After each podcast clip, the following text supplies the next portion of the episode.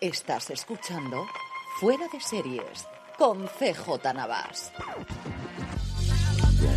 Bienvenidos a FDS Review, el programa de fuera de series donde cada semana analizamos, comentamos y debatimos sobre nuestras series favoritas. Esta semana vamos a analizar la primera temporada de Castle Rock, la serie que se basa en las obras de Stephen King, eh, una serie original de Hulu en Estados Unidos y que aquí ha traído Movistar Plus. Para ello tengo conmigo a don Francisco Arrabal, ¿cómo estamos? Pues aquí con ganas de hablar de, Castle Rock, de esta serie así, amalgama del universo Stephen King. Y a mi otro lado de la mesa, don José Antonio Pérez del podcast El Camarote de los Marx. ¿Cómo estamos, José Antonio? Muy buenas, encantadísimo estar con vosotros. Eh, como sabéis, y si no, para eso estamos aquí, para comentar los FDS Reviews, siempre hacemos dos partes del programa. La primera, para aquellos que todavía no os habéis acercado a la serie, en el que comentamos sin spoilers la trama general, qué nos ha parecido, que, bueno, una valoración global sobre la serie, para después de poner la sintonía, ya sí, para aquellos que habéis visto la serie y queréis compartir y, oír qué nos ha parecido, ya con spoilers absolutos de esta primera temporada, comentarla. Eh, como os comentaba antes, es una serie original de Hulu, en España disponible a través de Movistar Plus, de 10 episodios, basada en el universo de Stephen King, pero no en una novela concreta ni relato de Stephen King, sino al final lo que trataban, y lo comentan en varios de los eh, entrevistas que concedieron los creadores eh, de los eh, propios after show que tienen en Estados Unidos, Hulu sí que colgó, pues lo típico que también hace, por ejemplo, el Juego de Tronos HBO, tres o cuatro minutitos comentando los episodios, que ellos lo que buscaban era esa ambientación y ese universo de Stephen King más que adaptar una propia novela, producida por JJ Abrams, como el 25% de las cosas que se hacen en Estados Unidos. Tampoco nos ¿Y en el mundo en general? Esto es cómo funciona. Y como suelo preguntar siempre es, eh, ¿cómo conocisteis la serie, cómo os acercasteis a ella y luego hacemos una valoración global de ella, Francis? Eh, pues porque estamos todo el día enganchados a, a RSS de noticias, lo que tiene que llevar fuera de series.com. Nada, yo me enteré cuando anunciaron el proyecto, no sé si, imagino que sería Deadline, que es quien da el 60% de, mm, de las exclusivas o, o Variety o por ahí, nada. Bueno, pues nos llegó aquí este Castle Rock, nos llegó como la noticia de que unos locos eh, frikis de Stephen King habían decidido eh, recopilar todo su universo para crear una serie de antología a partir de aquí.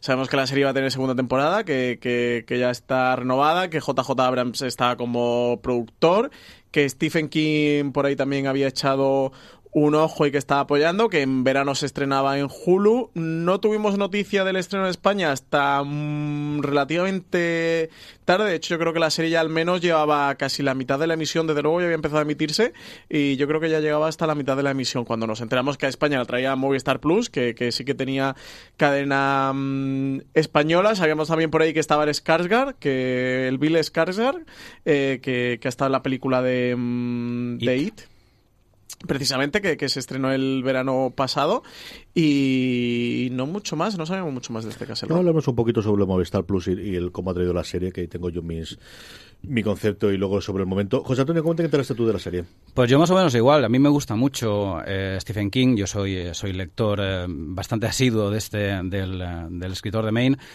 Y eh, ya a mí me llegó casi por casualidad. Yo creo que además fue a raíz de estrenarse It, más o menos, sería más o menos por la, la, misma época, que fue un exitazo en los cines, que la primera parte de It, que recordemos la segunda parte viene el año que viene, que, que, se lanzó este proyecto al que yo, bueno, la verdad es que lo vi así con un poco de suspicacia, como diciendo, como parecía un poco aprovechando el a rebufo de y diciendo vamos a sacar esto a ver qué a ver qué sacamos entonces yo pensaba bueno a ver qué a ver qué tal lo van a tratar eh, a ver si simplemente va a ser un cúmulo de referencias un cortapega aquí y allí de sobre el universo Stephen King y, la verdad es que eh, fue casi por, por casualidad. Pues sería alguna review, no sé en qué página de internet lo vería, lo vería que iban a hacer esto, que iban a hacer el proyecto y que, bueno, pues que JJ Abrams, como tú dices, que está metido en todos los lados, y el propio Stephen King, que es productor ejecutivo, mm, lo sacaban adelante. Yo es una serie que le he seguido mucho el proceso de creación y el proceso de, escritura porque uno de los guionistas que contrataron los dos co-showrunners, que ahora no recuerdo el nombre de ellos, fue Mark Bernardin. Mark Bernardin es un tío eh, de largo recorrido en el mundo de los cómics como guionista, que trabajó mucho tiempo en Los Angeles Times como eh, crítico de cultura, especialmente del mundo del entretenimiento, pero que sobre todo yo lo conozco mucho, lo sigo mucho porque eh, copresenta junto con Kevin Smith una o dos veces a la semana el programa que tienen ellos de varietés. Bueno, pues una inspiración para cosas que hacemos fuera de serie. Porque no, Batman Fatman, ¿no? antes se llamaba Fatman on Batman, ahora le han cambiado el nombre porque ahora desde que ha perdido 100 kilos eh, Kevin Smith se llama Fatman Beyond desde hace dos semanas. Qué bueno. Eh, entonces, es lo que tiene esto.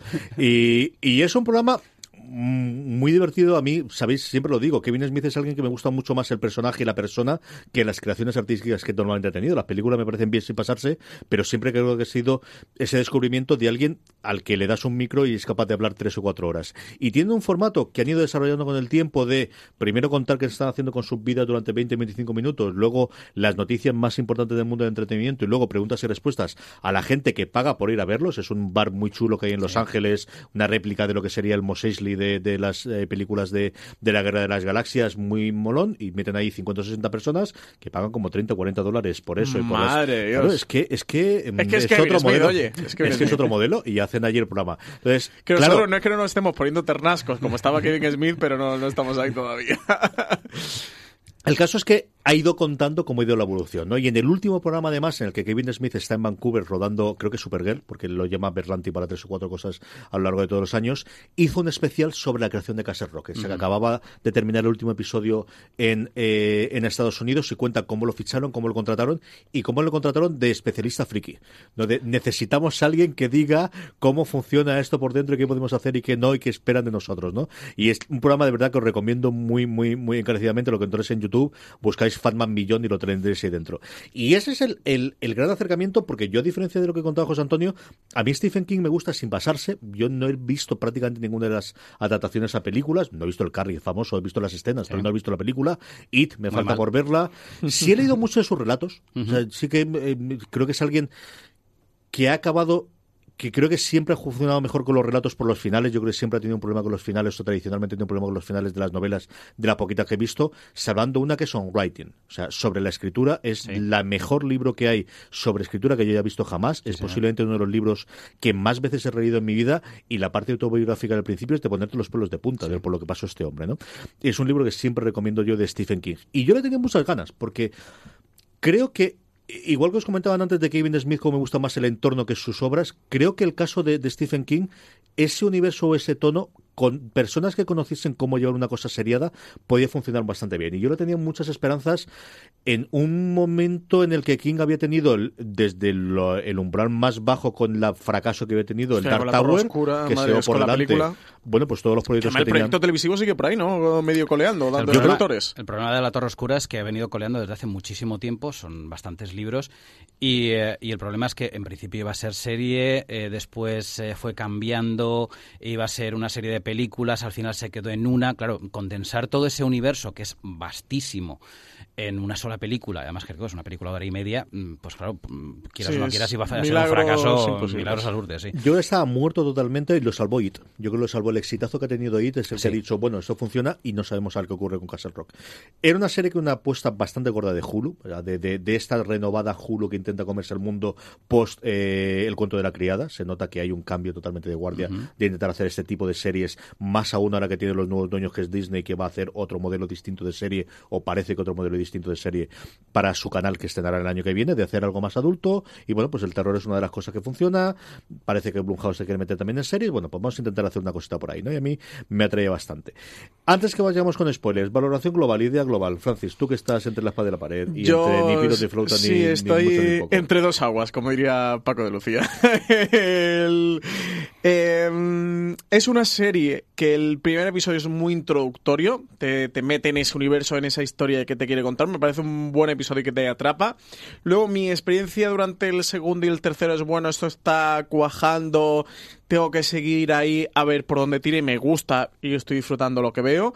Desde el cuarto hasta el cuarto, quinto y sexto quizás dije, uff, me lo paso bien viéndolo, pero la serie como tal, o como, como comunidad, o como entidad de serie de televisión, de una temporada, de una serie antológica, creo que está supeditado. Al final el que me guste o no a su final.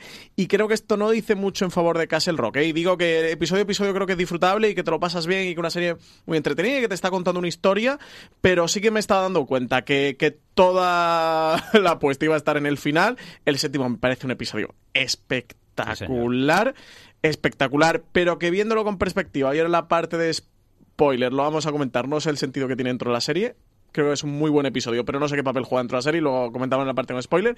Un octavo, pues que más de lo mismo que dije, pues todo va a depender del final. El noveno, como no me parece el mejor episodio de la serie, porque me quedaría con el séptimo, pero como episodio de, esa serie de televisión y como, como la historia que te está contando, sí me parece el mejor episodio de la serie. Y un décimo para el final, para mí, un poco un final frustrante y que, que evidentemente el final no, no me gusta y que me lastra un poquito el recorrido de la temporada por, por lo que os digo, porque sí que se me estaba supeditando el disfruta al final de la serie a que el final me gustara o no me gustara y el final no, no me gustó demasiado, por lo cual hay cosas que me gustan y hay cosas que, que no me gustan dentro de casa. Antonio, ¿cómo lo has visto tú? Yo estoy más o menos en la misma línea que Francis. A mí me ha gustado más, me ha gustado bastante más el, el final que a ti. Eh, no me parece el mejor final que podía tener la serie, pero sí que me parece un final bastante coherente con lo que predica durante los últimos dos capítulos, podríamos decir así. Eh, sí que estoy de acuerdo contigo, por ejemplo, que esos capítulos mm, eh, 4, 5, 6 más o menos, pega un bajón no por el hecho de que, de que la serie baje en interés, sino porque abre eh, algunos frentes Sí, justo que, eso. que yo creo que o no sabe concluir o, o por, o por lo menos los está dejando eh, preparando para, para la segunda temporada, como diciendo, bueno, pues te voy dejando pequeños, pequeñas pinceladas ahí que no que no sabes muy bien a, ¿A dónde qué- conducen? a dónde, ¿A dónde te llevan? a dónde Sí, conducen. yo esa es mi sensación. Me parece brutal el, el séptimo capítulo, me parece maravilloso eh, por lo que cuenta y yo creo que hay un elemento, eh, que si no recuerdo mal, es en el último capítulo, en el puente, que esclarece bastante esa, esa idea y que le da bastante sentido, aunque parece una, una especie de, de oasis en medio de, en medio de toda la historia. Y yo creo que a fin de cuentas eh, eh, está bastante bien. Yo eh, es bastante acep- acep- yo diría que es más que aceptable, más bien. Iba a decir bastante aceptable, no, más que aceptable la, la adapta- la adaptación al universo de Stephen King. Antes comentaba, por ejemplo, que tenía al principio bastante miedo con respecto a esta, a esta adaptación, porque las primeras noticias que, que- que salieron es que era, pues eso, que iba a coger eh, trozos de aquí, trozos de allá, que iba a hacer una serie. Y yo pensaba, yo digo, si esa va a ser una serie multireferencial a Stephen King, eh, no, no creo que vaya a funcionar. Pero mm, al ser una serie que y esto habría que decirlo, para los que no conozcan el, el mundo de Stephen King, pueden verla perfectamente porque no es necesario conocer las referencias. Muchas de ellas no sonarán simplemente por las películas, no por haber leído a Stephen King. Yo creo que funciona muchísimo mejor en ese aspecto. Y lo que es el universo, o por lo menos el espíritu de, la, de las historias de Stephen King, lo sabe coger y bastante bien. Yo, eh, a mí me ha gustado mucho. Yo creo que es una serie que va de menos a más. El final podemos discutirlo y podemos ver exactamente qué buscábamos en cuanto a resolución, pero yo creo que también marca de la casa de este tipo de soluciones que tiene de lo poquito que he visto yo y lo que he leído alguna vez eh, de Stephen King. Me queda la duda de cuánto van a, unir la segunda temporada con la primera, si va realmente a utilizar algunos personajes o referencias o qué va a ocurrir. eh, y bueno, pues lo veremos dentro de un añito cuando nos lleguen o cuando nos lleguen eh, noticias previas. Eh, coincido con vosotros en que el séptimo episodio, La Reina, es mm, uno de los tres mejores episodios que yo he visto hasta ahora Sí. de lo que llevamos en el 2018 en televisión, junto con Teddy Pierkins y ahora sé que tengo otro más que se me ha ido en la cabeza, pero desde luego es uno de los tres mejores episodios que yo he visto este año en, televisión y, y nada, vamos a ir a hablarlo con spoilers porque yo creo que ya es para hablar del chico y vamos a hablar de Harry Diver y vamos a hablar de, de ese episodio, vamos a hablar del final, vamos a hablar de un montón de cosas, como siempre justo después de que suene la sintonía de este Castle Rock.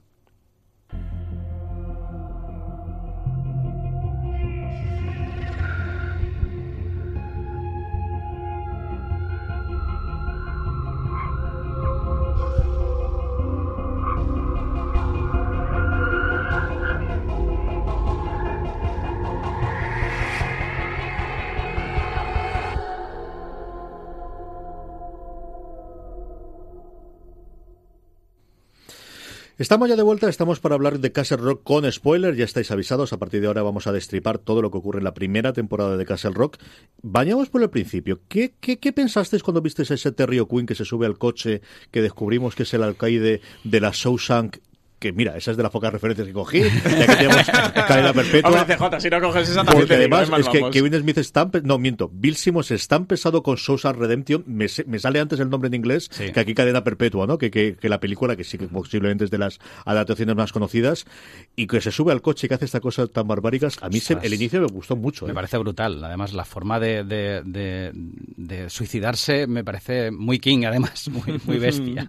Muy bestia, me parece. Es un arranque demoledor. El final es muy potente y además luego esa escena que, que te conduce a meterte ya en la prisión, meterte en Shawshank eh, de golpe y porrazo y que bajen a ese sótano y en ese sótano hay un niño, The Kid, que además le llaman, que es el personaje que interpreta a Bill Skarsgård, encerrado en una jaula, además en una jaula, en una escena... eh, asquerosa, se ocurre otra palabra mejor para definirlo, cuando sacan ese cuenco literalmente de uñas cortadas Sí, de ostras, esos qué duro. 20 años o acordaba. 30 años que lleva el niño eh, ahí encerrado 27. o 27 que te pone ya los pelos de punta y dice, ostras, eh, ¿qué serie nos vamos a encontrar con Castle Rock? Y estos son los momentos que más me gustan y más disfruto de Castle Rock. Porque el momento del suicidio de- del, del alcaide es recién Julia de Shoshan y ese momento de cuando descubren al niño y abre la escotilla y se mete el, el vigilante de allí de, de la prisión con, con la linterna me parece un gran momento y, y también muy, muy Stephen King.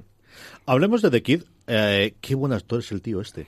Además lo ves especialmente cuando tienes este universo paralelo en el octavo, en el que Exacto. Leche sigue, dices, tiene que ser malo. No, oye, hay otra otros momentos persona. que le cambias y el tío, el tío pasa por buena personita, ¿eh? Es el momento en el que te das cuenta que es muy buen actor. Porque, oye, eh, venimos de verlo de It, que hacía Claro. además. De es- Pennywise. es Pennywise, o sea, un personaje eh, terrorífico eh, de la película de It. Y aquí te encuentras a, a este personaje que, que yo a ratos.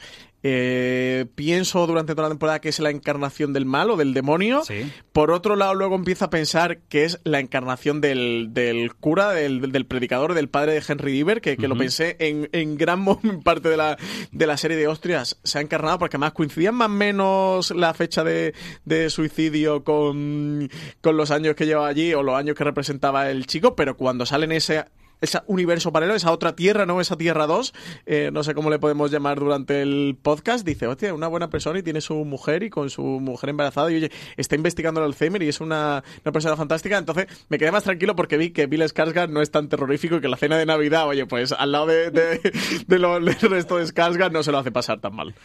Es, es, un, eh, es un detalle muy importante. Yo me estaba fijando porque hay el, justo en esos, creo que es en el 8, si no recuerdo mal, es el- hace el juego precisamente con los dos mundos y es algo muy propio también del universo King, eh, el hablar de los universos paralelos y de las, eh, de las del tiempo, de los tiempos distintos, eh, del jugar con los tiempos, eh, que eso es propio de la, de la saga de la Torre Oscura, que, que habla precisamente de eso.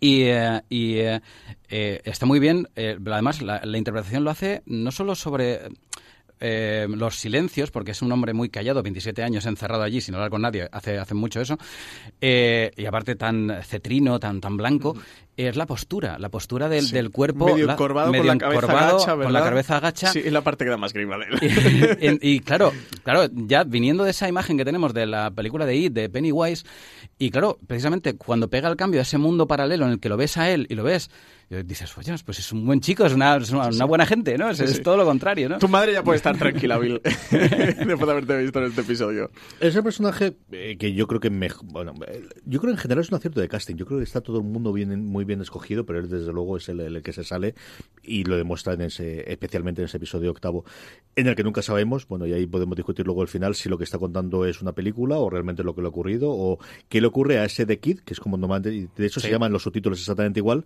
para diferenciarlo de Henry Diver, que sí que es el protagonista que tenemos. Antes hablábamos de cómo al principio tenemos la muerte del personaje del alcaide de, de Terry Quinn, pero no es cierto, porque al principio, principio del todo es algo que ocurre en un lugar helado en el que hay un chiquillo, Exacto. en el que un policía va a reservarlo. Y esta historia de Henry Diver, del niño que desapareció 11 días y volvió para contarlo. Que descubrimos al final de, de la serie. A mí, eh, una de las partes también que más me ha gustado de, de la serie, me parecen más interesantes, cuando hacen eh, clónicas esta vida. Estos dos Henry Diver, cuando vemos en la otra tierra, en esta tierra 2, que Henry Diver es el niño que esa familia, que el predicador y la mujer tuvieron y no murió, porque también nos cuentan que, que en la vida del Henry Diver, eh, digamos, negro, eh, como el niño muere eh, de pequeño cuando es un bebé, adoptan al personaje de, de- a- al nuevo Henry Diver, al Henry Diver 2.0 y, y se cría normal y, y bueno, una de las grandes revelaciones o la grande sorpresa que me gusta de la serie es cuando descubrimos de, no, no, pero es que este también es Henry Diver y tú dices, ¿what? claro, es que este, en la otra tierra eh, no el murió. original no había muerto. Mm, se cría con sus padres, sus padres viven otra historia diferente y es de las partes que me gustan, que además está mucho, mm, como tú comentabas antes, José, en el universo de Stephen King y de estas cosas que además te hacen replantearte mucho de eh, cómo sería la vida, cómo se hubieran desarrollado si, si cambiara, ¿no? Que, que si, si los hechos hubieran evolucionado de otra manera diferente, que la parte, digamos, más guay o más atractiva de estos universos paralelos o de estas dos tierras o de estas dos dimensiones. En unas dimensiones que luego vamos a ver, como que esta Tierra 2 podría ser ser la Tierra buena y que la otra es la mala, o al menos son versiones peores de, los que hay en esta otra Tierra en el que Henry Diver no, no murió, el Henry Diver blanco no muere. Hombre, yo no sé si es buena o mala, yo creo que simplemente son distintas y habría que ver también, habría que analizar después a ese Henry Diver eh, ese chico, vamos a dejarlo ahí para, para poder eh, discutir, eh, no confundir a los dos, ese chico que acaba encerrado que al final tiene muestra su verdadera cara, al menos en esta, en esta parte, en este, en este mundo, en esta Tierra 2, podríamos decirlo, o Tierra 1, no sabría exactamente qué numeración ponerle, ¿no? yo creo que lo primero de todo habría que, habría que decir es que lo que juega muy bien Castle Rock es con las eh, los que conocen las referencias y yo no las conozco todas aunque sí he leído bastante de Stephen King eh, juega con una, una especie de, triángulo de las Bermudas que serían tres localidades que serían Derry que sería precisamente la ciudad de, de It Castle Rock que es en la que sucede todo y una tercera que sería Salem Slot vale que también hace una pequeña referencia también a, la, a, esta bueno tanto la adaptación eh, eh, iba a decir cinematográfica porque se llegó, creo que se llegó a estrenar en los cines, pero en realidad es una miniserie de Top Hopper. Eh, y ahí habría, en esas, tres, eh, en esas tres localidades, habría una especie de triángulo de las Bermudas en las que confluiría todo, todo el universo de Stephen King y precisamente ese punto, ese punto en el que hay ese sonido que oyen determinadas personas, ese resplandor, podríamos decirlo así, que, eh, haciendo referencia a otra película, a otra película y novela de Stephen King, que, que bueno, pues ahí es donde confluyen y donde se juntan esos, esos mundos que también pues harían referencia a la, saga de la Torre Oscura. Esa parte del pitido es la parte que a mí más, no te digo que me aburrió, pero que más esotérica y más extraña y más cosa me pareció. Sí, sí, lo del zumbido. Y está bien por la parte de que luego su hijo tenga que volver y tal, pero es una parte en la que a mí... Es un tanto recurrente, es un tanto pesada, como, como reincide demasiado en ella, ¿no? Sí.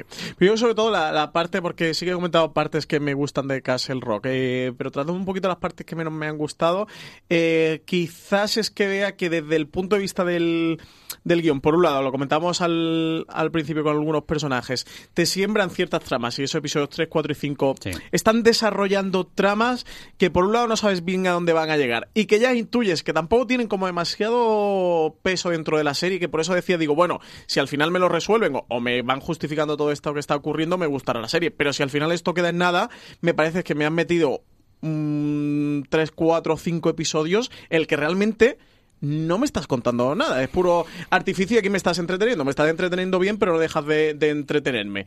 Y, y es lo que me, me, pasa al final. Y luego hay tramas o cosas que pasan con ciertos personajes que me parece le veo un poco la trampa, no sé vosotros cómo lo veis, de guion. O sea, cheques en blanco que los guionistas se están quedando. Me pasa con el personaje de Molly Strand, eh, con el poder que tiene de, saber lo que están pensando con el resto de personajes. Me pasa con cómo juega con los universos paralelos. Me pasa con el personaje de la madre de Henry Diver, con, con esto que no sabemos si es un Alzheimer o es que ella vive en varios tiempos o está viajando constantemente entre el presente y sus pasados o entre el futuro y el pasado, pero no sabemos bien qué está ocurriendo con ella o es que está viajando entre esas dos tierras y ella realmente no se está dando cuenta. Y hay varias cosas de ese tipo que, veo que al final eso son cheques en blanco que, se están poniendo los guionistas y que le dan pie o carta blanca a poder hacer cualquier cosa dentro de la serie y que al final esté injustificada, que te diga, no, no, no, pero es que tenía, tengo este aquí o tengo este respaldo. Y esa parte de la serie sí que me, rechina y me disgusta un poco. Yo en parte veo que son excesivas referencias al universo King, por ejemplo, en el caso de, en el caso de la, ella no recuerdo cómo se llama, la chica que me comentabas, que bueno, puede eh, escuchar a los demás. que tiene, Molly Strand. Eh, claro, es una referencia a tanto al Resplandor como a la Zona Muerta, que son, eh, que son dos de las novelas de Stephen King. en el caso mm, de em, Jackie Torrance, por ejemplo, es una referencia directa al, Resplandor también, porque el personaje de, recordemos, Jack Nicholson en el, Resplandor es Jack Torrance, precisamente. Además, es, ella misma hace referencia a él porque es su, es su primo, su tío, si no recuerdo es familiar suyo. Eh, hay, mm, por ejemplo, a mí hay una, de, las, eh, de las tramas que es la de la pareja esta que se instala en la casa. Eh, mm, también como que la, la ves, dices, bueno, mm, parece que sea para, para alargar un poco más. para añadir un... me gustó mucho. Sí, está muy bien la historia. Está muy bien la historia, pero ¿dónde lleva la un episodio de una serie de televisión. Yo creo que al final es el. creo que sí que es posible que no coincidan o que no sepan desarrollar bien yo creo que esperas una trama totalmente horizontal en el que tengas la típica película de 10 episodios que estamos siempre. Yo creo que ese es un episodio independiente, igual que lo que es también La Reina. Y yo creo que ese es un muy buen episodio en el que descubres un personaje que hasta entonces no has tenido absolutamente nada, como es Jackie Torrance, de la que yo creo que vamos a ver muchísimo la segunda temporada. Sí, la segunda, bueno, cierran una especie de epílogo, ¿no? De, de escena post-créditos en el que él te, habla de la segunda temporada. Y vamos a ir al hotel de abriéndose a escribir. O sea. Que más Slot, ¿no? Es a lo que hace. Se va a Overwatch, se va al, hotel del, hotel del Resplandor, sí. Donde parece que, que, se va a ir para allá. Eh, a mí me gustó. Ese episodio me gustó mucho. También me gustaron mucho los otros personajes. Y era una cosa que, que no esperaba lo del hotel. A mí esa de verdad que me gustó. Yo creo que sí que hay coincido hasta cierto punto con Francis en que las reglas del mundo no acaban de quedar nunca del todo claras. Pero al final mm. tampoco es quizás eso lo buscan más en la ciencia ficción, el que diga, bueno, si hay un viaje en el tiempo, dime cómo se hay. O si hay un teletransporte, dime cómo hay. Yo creo que siempre tienes el recurso de, no, no te acabamos de explicar exactamente cómo hay. Y ocurre en La Reina. Yo creo que podemos hablar ahí del episodio 7, que es un episodio que yo creo que todo el mundo que lo vea la atrapa, pero que una vez que te lo pongas a analizar, a lo mejor sí que tendrás esa parte.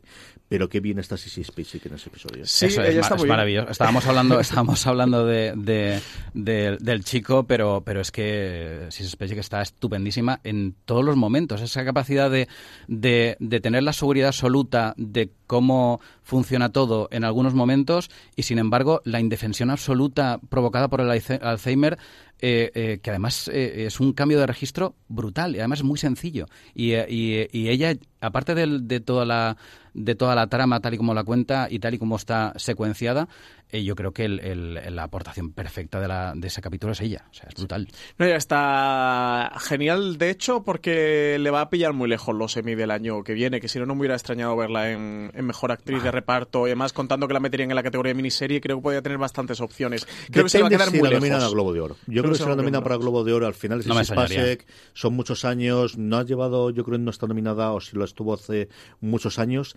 ¿Va a estar en algo nuevo? Eh, había otra serie en la que va a estar ahora, dentro de no demasiado tiempo, que yo creo que tengo que hacer. A mí no me extrañaría absolutamente nada que esté nominada para el Globo de Oro.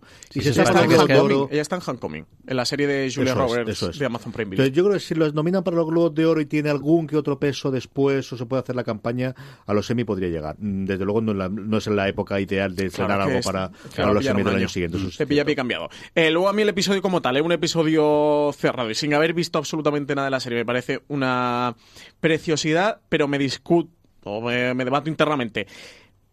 Una hora de esas diez horas, no llegan ningún episodio a, una hora, pues son todos de cuarenta y tantos largos, cincuenta y pocos minutos.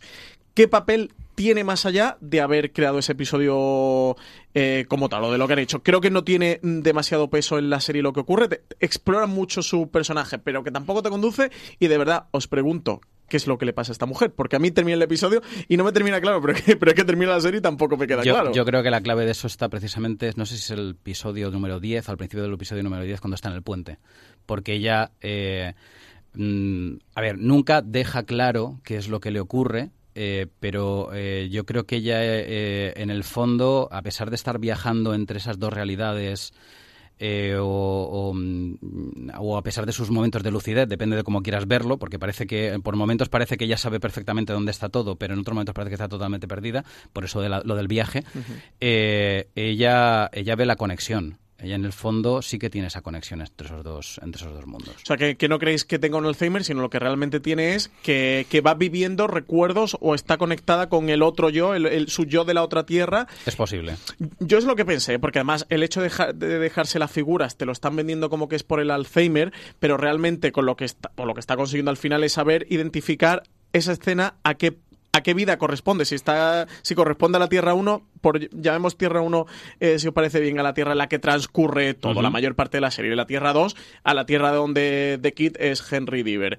Eh, entonces, las escenas que vive eh, ella en Tierra 2 no tienen esa figura y es la forma en la que ella identifica. Ella lo interpreta como un Alzheimer, porque evidentemente, si a cualquiera de nosotros nos pasara, no, no pensaríamos que hay una Tierra paralela, pensaríamos que es que tenemos Alzheimer pero al final no llego a tenerlo claro. Pero sobre todo hay otra parte que también me interesaba. Tenía mucha ganas de, grabar review, este review, para hacer este tipo de preguntas. Es la dirección y las decisiones de dirección con The Kid hasta que llega ese episodio 8. Pero es que luego lo vuelvo a hacer durante el 9 y el 10. ¿Qué es lo que os quiero decir?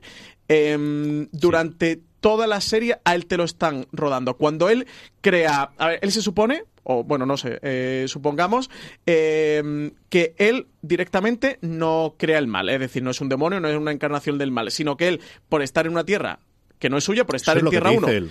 Claro, Eso sí, es lo sí. que dice pero él. Eso es lo que quiero yo- comentar vosotros y luego vamos a contar la escena final en el que él, se transforma en otra un cosa. episodio en el que si tú te crees lo que estás viendo, eso es esa es la realidad, pero luego descubres que eso es lo que él le ha contado a Molly. Sí, pero es que el niño, el, Hen- el Henry Diver negro, allí también crea el mal, en la Tierra 2 también crea el mal. Entonces podemos decir que sí, que sí que el mal se crea por estar en una tierra que no es la suya. Digamos que crea como una in- inestabilidad. Yo, en creo, el yo creo que esa es la idea inicial, la idea, la idea con la que te quedas al principio, pero después yo creo que en realidad ya, ya- creo que hay cierto momento en que lo, no sé qué, cuál de los personajes lo dice, que, que, que el mal en realidad está dentro de ti. O sea, el que es malo nace malo. Pero ¿vale? el Henry Diver negro, cuando, es, cuando está en la otra tierra y es un niño, y suponemos. Aunque luego vamos a ver que Henry Diver, el negro, tampoco es tan bueno porque. Pues porque por, eso precisamente, porque tiene, tiene cierta parte de mal en realidad. Y en realidad el final, por eso precisamente ese final, él no hace... Porque la, la, si digamos la acción buena sería, mira, pues yo te llevo a tu, a tu, a tu tierra 2 y, y, bueno, tú te salvas por tu lado, tú vuelves a tu vida, tú vuelves... a- Pero no, o sea, en realidad lo que está haciendo es algo malo. Y él mismo se lo recrimina al final, le dice, bueno, mm, te sabes que esto más tarde o más temprano tú y yo no vamos a volver a ver. Dice, bueno, pues... Y fíjate cómo acabó el, jefe de la prisión. Dice, vale, pues bien, de acuerdo. Pero eh, en realidad los dos están mostrando su verdadero rostro, uno en mayor medida que el otro. Y, pero en el caso de, de Bill Sasgar, lo que sí muestra esa imagen final que es un monstruo de verdad. Claro, ahí, eso lo quería preguntar. Yo, eh, sobre todo el problema que tengo con Castle Rock es que llega un punto en el que no tengo un narrador fiable, pero no tengo un narrador fiable con ninguno de los personajes, porque eh, el personaje de... eh, el de... Sí, el de Sissy Spacek. Mm, Llega un momento que no considero que sea un narrador fiable, por supuesto de que no lo es. Henry Diver se supone que es el narrador fiable, pero luego mm, creo que lo podemos también descartar. Incluso el personaje, el de Alan Pambor, tampoco llega a ser un narrador fiable. Entonces es El, pa- el Me- me pa- te- el padre, por ejemplo, también con esas cintas tampoco sería el Claro, entonces me tienes que dar a alguien. O sea, hay un punto que yo tengo que tener en la serie de, de- con el que yo pueda creer y dame unas reglas del juego que yo pueda establecer dentro de, de toda la narración de la temporada. Pe- Pero es que la serie completamente, o sea, todo el rato te lo están desmontando. Que a lo mejor es lo que han intentado o lo que querían hacer y ya está. La serie es una confusión absoluta y en ningún momento puedes tener ninguna certeza y no tienes nada seguro. Me parece muy frustrante como espectador después de haber visto la serie el no tener ni un solo narrador fiable. Y luego, eh, me parece, o sea, si ellos han querido hacer esto y, y- y evidentemente si lo han querido o lo han pretendido, lo han conseguido y me parece guay, eh, más allá de que a mí me pueda frustrar como espectador, creo que eso, que como guionista es un poco tramposo porque, porque es un cheque en blanco que, que tú te estás auto-otorgando. Yo creo que en realidad lo que está mostrando es que cada uno tiene sus propias realidades y crea sus propias realidades. Y muestra, mejor dicho, y, y narra sus propias realidades. Es decir, es lo que tú crees, ¿no? O sea, el Henry Diver 1 y Henry Diver 2 creen que hacen lo correcto en sus, en sus momentos, ¿no? Igual que la madre, el- en el caso de Sis Spacek, que por cierto, otra eh, es una referencia car- clarísima a Carrie, evidentemente. Eh, eh, pues también tiene su realidad o sus realidades, no sabemos cuáles, ¿no? Entonces, cada uno la muestra como, ello- como él cree que son. O sea, y, y bueno, pues eh, no, ellos, yo creo que lo que está haciendo la- los propios creadores de la serie es abrirte, abrirte incógnitas que no necesariamente tienen que tener una respuesta clara. Yo creo que es una serie que desde el principio decidió que no iba a dar demasiadas respuestas. Yo, por ejemplo, en el episodio séptimo, creo que ella lo que hace es constantemente viajar adelante y atrás en el tiempo más que en las dos realidades. Y esa es la sensación que yo saqué cuando la vi. Y por eso me sorprendió tanto, y es quizás lo que menos me gusta del final, cuando se ve la cara monstruosa de, de, de- de no sé exactamente qué de Kid. ¿Qué interpretación Esa le dais Ninguna. Ahí me sacó totalmente de la Es que serie. yo tengo dos interpretaciones posibles. Una, que sea un demonio, un mal encarnado, y lo que muestra esa cara durante un fotograma es un monstruo. ¿Sabéis? Pero con la interpretación que yo me quedo, no sé si vosotros habéis hecho esa lectura. Están justo en ese vórtice donde se mezclan las dos realidades. Lo que interpreto es que en ese momento el, el, el The Kid conecta, entra como una especie de halo o de espectro de, de esa de, de la tierra suya, de, de su tierra 2, por un momento, eh, y entonces el Henry Diver negro lo ve como el aspecto que realmente tendría, porque él tendría 90 años o 100 años o ciento y pico años, vete a saber, porque realmente no es la figura de un monstruo, es la figura de un señor completamente demacrado, arrugado, casi con los dientes desgastados. Es casi un caminante blanco, totalmente, casi el rey de la noche, completamente. Entonces lo interpreto como que ha entrado por un momento en ese vórtice y ese eh, The Kid que, que seguimos viendo con el aspecto de la Tierra 2, cuando realmente por él han pasado 40 años, lo vemos con el aspecto real que tendría, con el aspecto que tendría si estuviera en la Tierra 2, que es completamente bastante mm, desgastado y demacrado. Pero eso, a su vez, no me coincide porque entonces el personaje del Henry Diver Negro real, cuando hubiera vuelto a la Tierra 1, no seguiría siendo un niño, por el que solo han pasado 11 días, sino habrían pasado 30 años y tendría ya 40.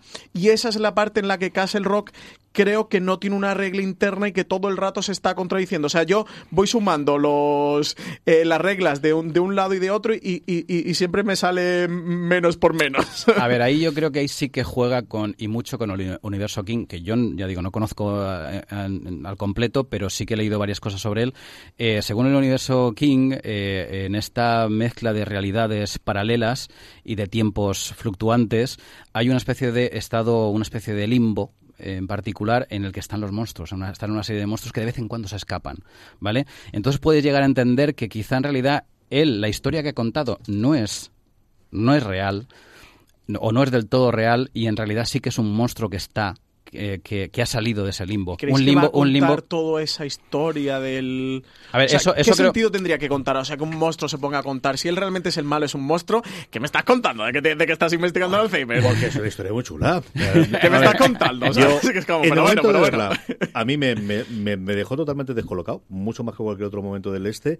Mi impresión fue Nosferatu. O sea, yo la imagen que lo que cuentas tú, en absoluto lo pensé, pero vamos, no se me acabó la cabeza. Ni creo que ni he leído, no he leído muchísimas críticas sobre el final de Casarrón, leí alguna en su momento americana, pero no recuerdo haberla visto. A mí en ningún momento se me pasó por la cabeza que fuese él en la otra realidad, con toda la edad y todo. No, para mí fue la figura que yo recuerdo de ese fotograma es más parecida a Nosferatu que cualquier otro bicho que yo haya Sí. visto y, y es un demonio. Y todo lo que contó era mentira y ahora se ve que es un demonio. Y me dejó totalmente descolocado. ¿eh? Pero ¿no os parece Sí, yo, muy yo lo eché, tramposo? yo- yo lo eché para atrás diciendo, espera, a ver, Sí, yo también lo eché para atrás. Pero ¿eh, ¿no os parece muy tramposo que, que el demonio cuente su propia historia? A mí no, a mí me gustan esas Yo- cosas. yo creo que Tú estás ofendido. A ti te ha ofendido personalmente. Estoy muy cabreado, que, que me ha engañado el demonio. A ver, no voy a engañar. Estoy muy frustrado con Castle Rock.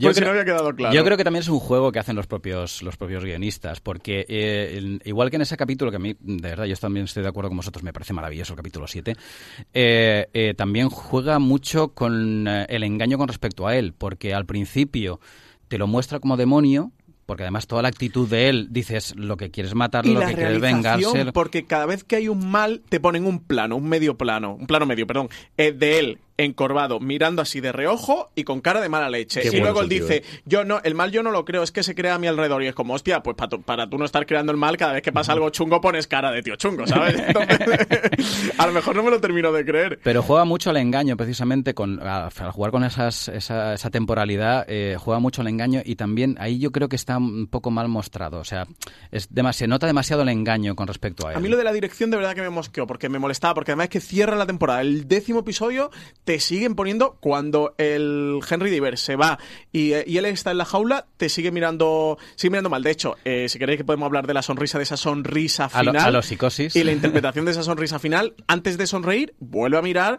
con la cara así un poquito revirada, con los ojos y tal, y con la cara de mala leche. Entonces, cada vez que pasa algo mal, algo malo, él pone esa cara y se supone que él no lo crea, cosa que también me despiste, me contradice con el neonazi este al que toca y le crea un cáncer que lo corrompe por completo. O con el atropello de por el que esa escena la compro y me parece muy divertido y me parece muy gracioso el universo de Stephen King que quien atropella a la alcaidesa de ese momento es el autobús, como no, de la prisión con J- Jane Y cargada de presos. Oye, ahí me hicieses. Es Ahí bueno, cero críticas bueno. a Castle Rock. Momento el- eh, lo del preso, por ejemplo, con los tumores es un guiño eh, grandísimo a la Milla Verde.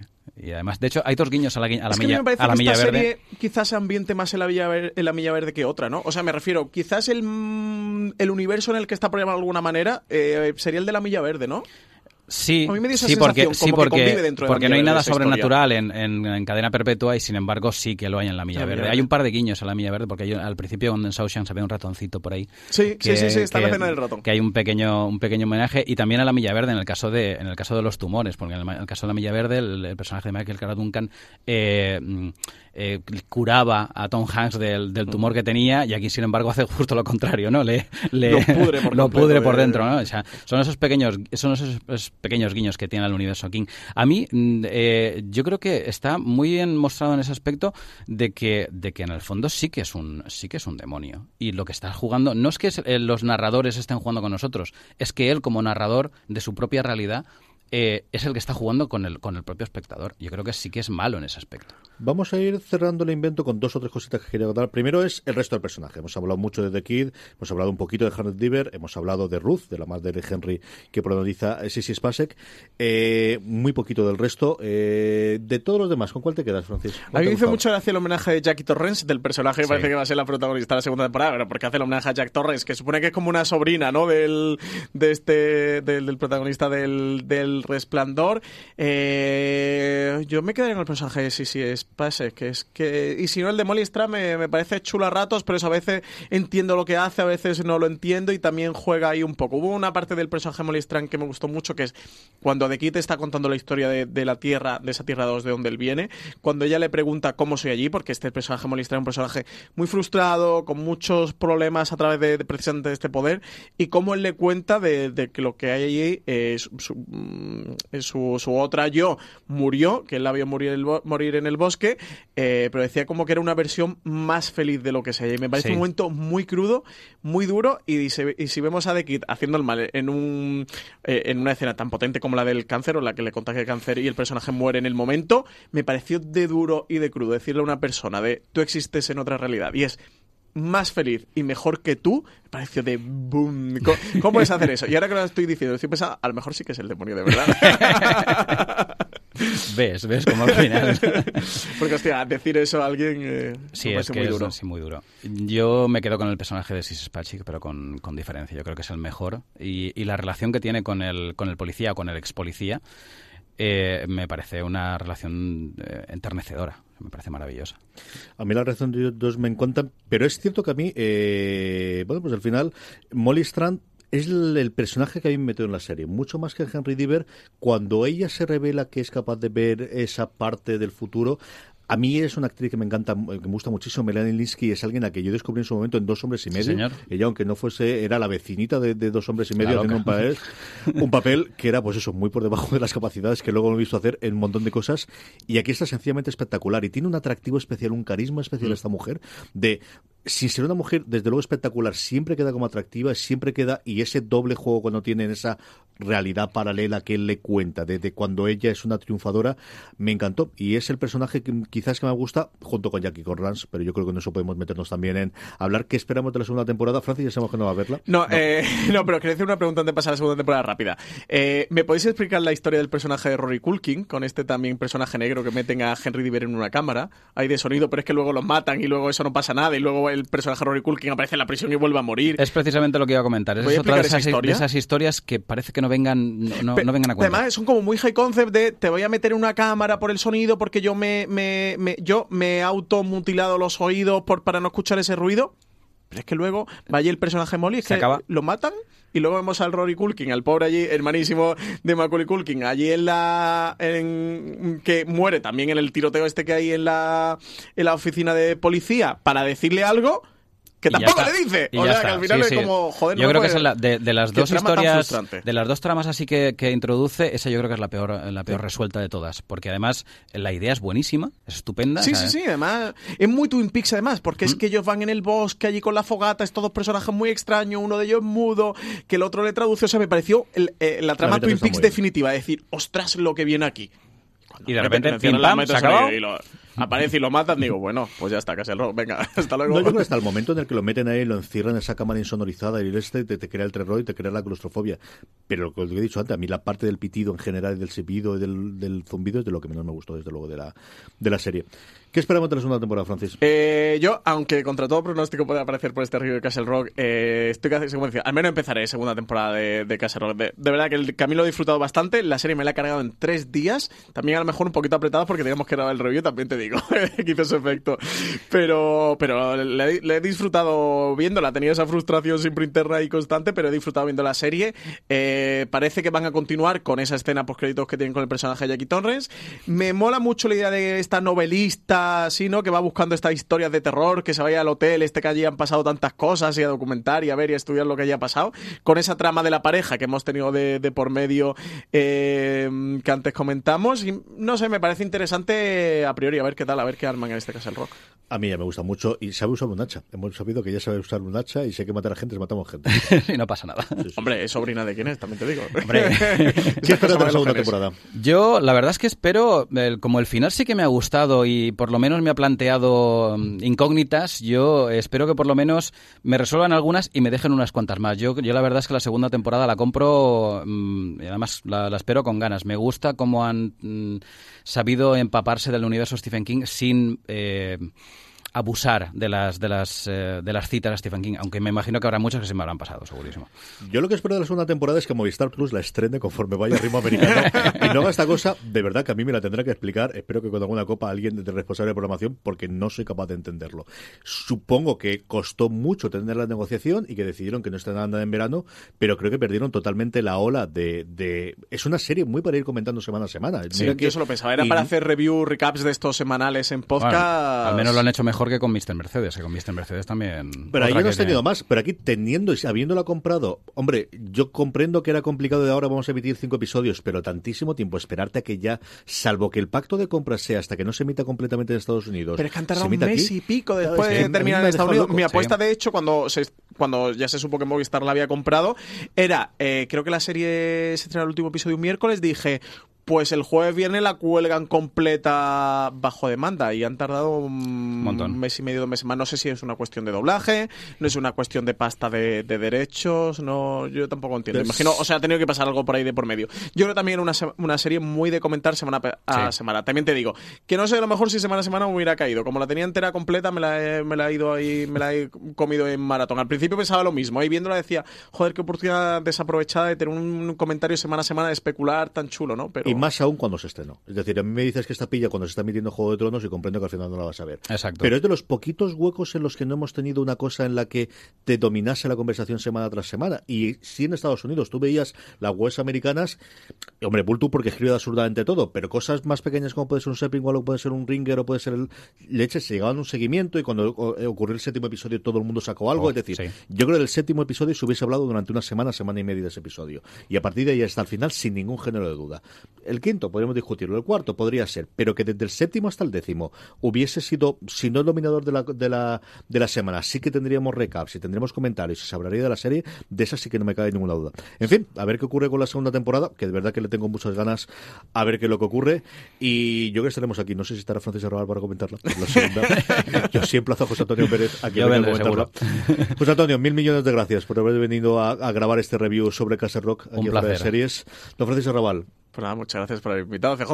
Eh, me habéis resuelto algunas dudas, otras no, así que me voy, que no sé si, si es el demonio o, eh, quién leches es este niño. A todos vosotros, esperamos que hayáis disfrutado. Mandarnos vuestras teorías y vuestros comentarios en iVoox si lo estáis oyendo, evidentemente, en los comentarios, y si no, enviándolos a eh, fuera de series por nuestras redes sociales. Sabéis que tenemos mucho más contenido en audio en nuestro canal de podcast, que está disponible allí donde escuchéis podcast, Apple Podcast, iVoox, Spotify, cualquiera de los reproductores allí donde estéis oyendo. Mucho más contenido también sobre Castle Rock en fuera de series.com. Gracias por escucharnos y recordad, tened muchísimo cuidado ahí fuera.